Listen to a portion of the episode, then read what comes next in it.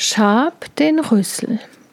In einer großen deutschen Stadt war einmal eine fürstliche Hochzeit, die herrlich ausgerichtet wurde. Da gab es Aufzüge und Festlustbarkeit aller Art, Gaukler und Springer und Bettelleute über alle Maßen viel. Unter letzteren befand sich auch ein Bettler, der sein Almosenheischen als förmliches Gewerbe trieb. Gleichwohl hatte er an diesem Festtage kein absonderliches Glück, denn jeder hatte mit sich zu tun.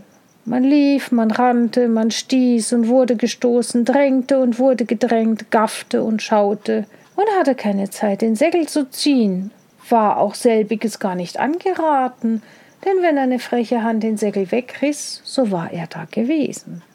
Das wurmte aber den Bettler über die Maßen, dass er an dem Tage, an welchem er sich just eine große Ausbeute an reichlich fallenden Almosen versprochen hatte, so gar nichts erhielt und er murrte unwillig vor sich hin. Ja, ist denn die ganze Stadt ein Dürrhof geworden? Da muss der Donner hineinfahren und der Teufel drin sitzen. Also wollte ich doch lieber den Teufel um ein Almosen angehen, als euch Geizkragen und Hungerleider. Wie viele Gebete habe ich nicht schon gesprochen, wie viele Litaneien heruntergeraspelt und nicht einmal Gelegenheit gehabt zu sagen, küsst die Hand, euer Gnaden, vergelt's Gott. Ja, während der Bettler so murrte, ging ein kleines, hinkendes Männlein in einem grünen Samtröcklein an ihm vorüber. Das trug einen schwarzen spanischen Hut, und darauf eine rote Feder und schaute sich halb um nach dem Bettler, wobei ein scharf blitzendes Auge und eine sehr stattliche, stark gebogene Adlernase sichtbar wurde. Der Bettler vergaß auf der Stelle seinen Vorsatz, niemanden an diesem Tage ferner anzusprechen, schritt vielmehr dem kleinen Grünrock nach, drängte sich an ihn, hielt ihm seinen Schlapphut vor und begann seinen Bettlersermon in Form eines Stoßgebetes. Der Grünrock zog ein grimmiges Gesicht und rief mit heiserer Stimme dem Bettler zu Halte gleich dein Maul, du Lump. Mit solcherlei Redensarten gewinnst du mir nichts ab. Du weißt nicht, wen du um ein Almosen angehst und hast's doch vorhin gelobt. Mit diesen Worten schritt der Grünrock in einen Straßenwinkel, in welchem man freier stehen konnte, weil das Volksgewimmel in der Straße rastlos vorüberwogte. Und der Bettler folgte ihm, weil er sah, dass der Grüne in die Tasche griff. Auf alle Fälle, um aus derselben eine Gabe für ihn hervorzuholen. Dieses tat letzterer denn auch. Er zog eine kleine eiserne Raspel mit kurzem Holzstiel hervor und sagte Dies kleine Werkzeug kann und wird all deine Not ein Ende machen, wenn du meinem Rate folgen willst.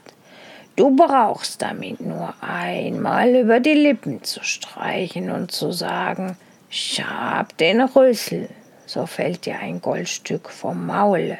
Da aber umsonst nur der Tod nach dem Sprichwort ist und das Sprichwort zumal ein Lug, denn der Tod kostet das Leben, so wirst du es billig finden, dass ich auch von dir einiges begehre. Ja, was euer Gnaden nur befehlen, ich stehe zu Diensten rief vor Freude zitternd der Bettler und blickte unverwandt nach der neuen eisernen Raspel. Du darfst erstens keine Reimgebetlein mehr sprechen, überhaupt hinfür weder bete noch betteln, darfst in keine Kirche gehen, darfst nicht heiraten und nach sieben Jahren muss deine Seele mein sein. Wenn dich jemand mit Schimpfreden antastet, wenn ein Richter einen dir ungünstigen Spruch fällt, wenn einer dir was nachredet, das dir übel gefällt, dann ziehe nur diese Raspel aus der Tasche und sprich, ohne sie an deine Lippen zu bringen, schab den Rüssel. So wird sie jenen, die Übelwollenden, dermaßen über das Maul fahren, wie ein stets rechthabender Amtmann dem armen Bäuerlein, und sie werden selbiges dann ganz sicherlich halten. Obwohl der Bettler nun merkte, wer dieser gewisse Grünrock war und ihn eine Gänsehaut bei dieser Wahrnehmung überlief, so erschien ihm das Anerbieten doch so übel nicht, denn Geld war ihm das Höchste. Und um seine Seele hatte er sich nie sonderlich bekümmert.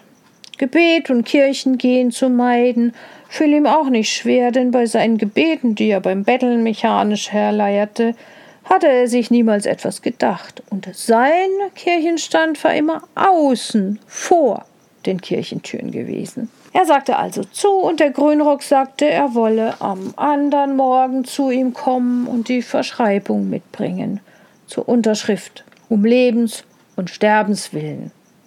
Denn etwas rot auf weiß müsse er haben. Und wenn der Bettler den Pakt nicht gewissenhaft halte, so verfalle die Seele dem Grünen dann alsbald. Das Kunststück mit dem Schab, den Rüssel um Geld zu erzielen, setzte der Grüne noch hinzu, kann des Tages nur einmal, und zwar bloß früh nüchtern ausgeübt werden. Der Grünrock hinkte hinweg und verlor sich bald unter dem Volksgewimmel. Der Bettler aber hielt beständig die Hand auf seiner linken Hosentasche, an welche ihm jener die Raspel gesteckt hatte. Dass er nicht etwa ein Taschendieb sie ihm stibitzte, ging gegen seine Gewohnheit diesen Abend in kein Wirtshaus und konnte vor Erwartung die ganze Nacht nicht schlafen.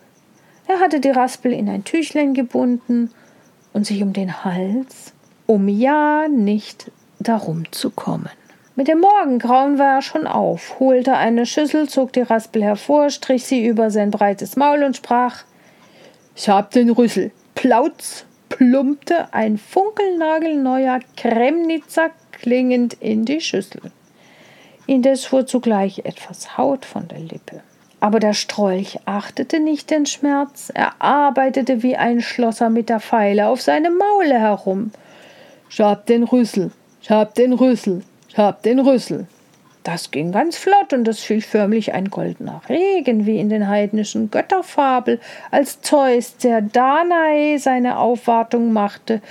Nur wissen die Gelehrten leider nicht so recht eigentlich zu sagen, ob es jenes Mal auch Kremnitzer regnete oder ob es vielleicht Regenbogenschüsselchen gewesen sind.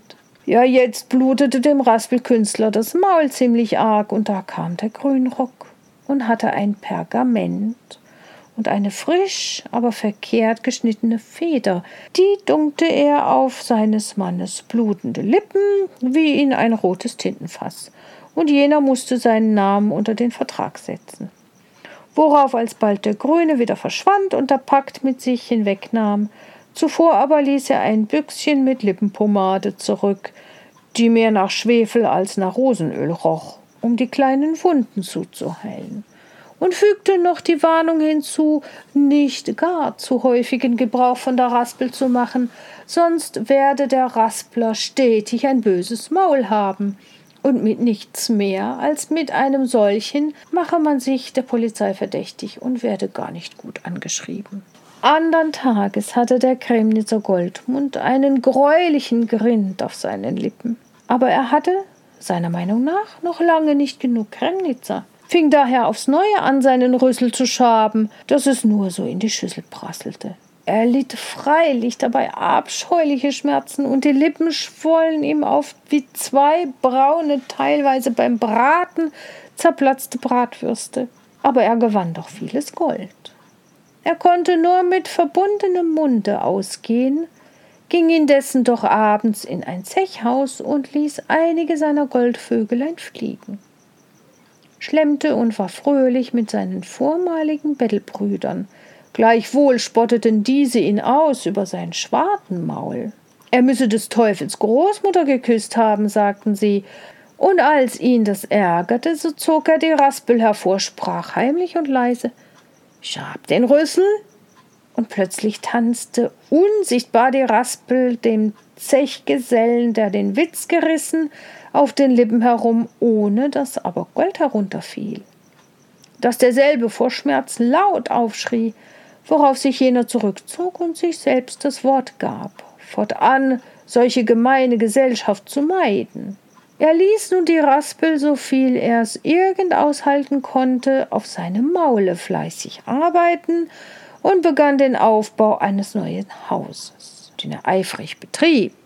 Über die Türe ließ er schreiben zum Schab den Rüssel und nahm den vornehmen Namen Chrysostomus an, welcher zu Deutsch Goldmund heißt. Herr Chrysostomus zum Schab den Rüssel wurde immer reicher und reicher, und es wurde nur schade, dass er stets mit verbundenem Munde ging, weshalb sich die Mehr im Volke verbreitete, sein Mund sei kein Mund, sondern ein kleiner Saurrüssel, aber von Gold. Davon schabe er immerfort ab, und daher rühre sein Reichtum. Weil er nun keinem Armen etwas gab, so kam die Redensart auf, die sich hernachmals im ganzen deutschen Reiche verbreitete, die jeden geizigen Reichen einen schäbigen Mann nennt.